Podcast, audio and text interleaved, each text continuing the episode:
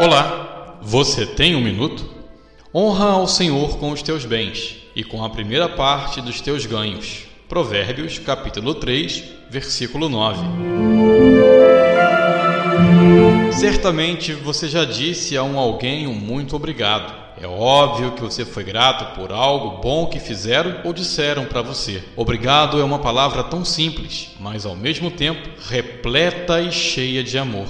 Nossas vidas, nunca devemos esquecer de agradecer aos amigos pelo apoio recebido nas horas difíceis e de aflição. Não devemos deixar também de agradecer à recepcionista de algum estabelecimento pelo bom atendimento e educação na qual fomos recebidos. Gratidão não é simplesmente uma palavra com oito letras, mas sim um dom. Da mesma forma que temos o dom da fé e temos que exercitá-la, assim também ocorre com a gratidão. Não devemos esquecer de agradecer a Deus pela vida, pela saúde, pela família, amigos. Não posso deixar de agradecer a você por estar aqui ouvindo essa reflexão. Palavras afáveis leva alívio aos corações. Um simples obrigado que você disser para um alguém poderá fazer aquele coração contrito mais feliz. Gratidão é um sentimento que devemos cultivar dentro de nós a todo instante. Ela surge naturalmente nos momentos mais felizes, mas nos momentos de dificuldades e de tristezas nós também devemos encontrá-la. Ser grato é entender que a vida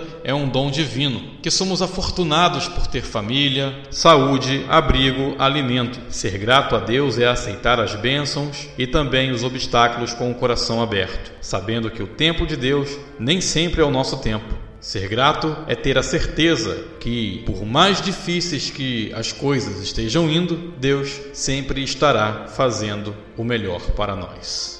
Eis que estou convosco todos os dias.